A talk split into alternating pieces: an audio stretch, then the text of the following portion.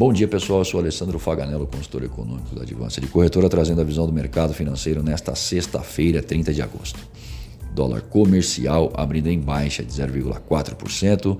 O comportamento da moeda no exterior, o índice Index em baixa de 0,02%.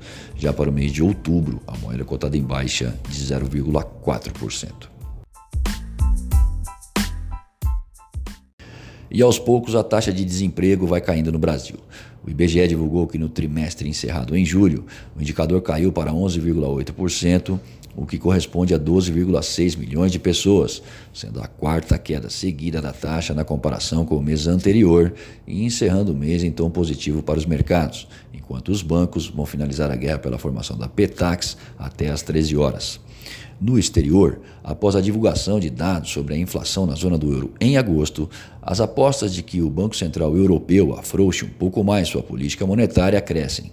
Com a inflação em 1% no mês, é esperado que a instituição reduza sua taxa de depósito de menos 0,4 para menos 0,5 em 12 de setembro. Os mercados esperam por dicas se no pacote de estímulos que será anunciado, o programa de compra de títulos denominado Quantitative Easing será reforçado. Afinal, alguns membros votantes do BCE entendem que isso ainda não seria necessário. Já a situação entre americanos e chineses parece melhorar. Segundo o Ministério das Relações Exteriores da China, os países mantêm uma comunicação eficaz e as portas para o encontro em setembro estão abertas.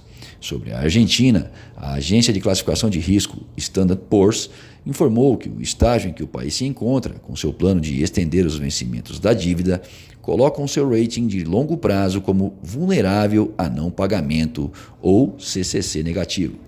Nos Estados Unidos, os gastos ao consumidor em julho subiram solidamente, em movimento que pode não ser sustentável diante da moderação nos ganhos salariais do trabalhador e das incertezas que a guerra comercial que o país trava com a China traz. O Departamento de Comércio disse que os gastos do consumidor aumentaram 0,6% no mês passado. O país enfrenta a falta de vigor nos investimentos empresariais e na manufatura. Os preços medidos pelo Índice das Despesas de Consumo Pessoal, o PCE, medida preferencial do Federal Reserve, subiram 0,2% em julho, ante 0,1% em junho.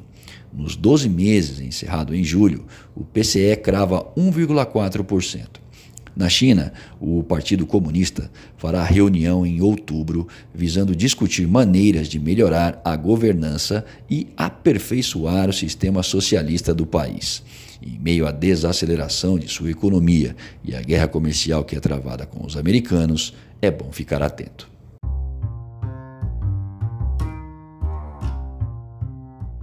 Acesse o panorama de mercado através do nosso site advancedecorretora.com.br. Fique bem informado e tome as melhores decisões.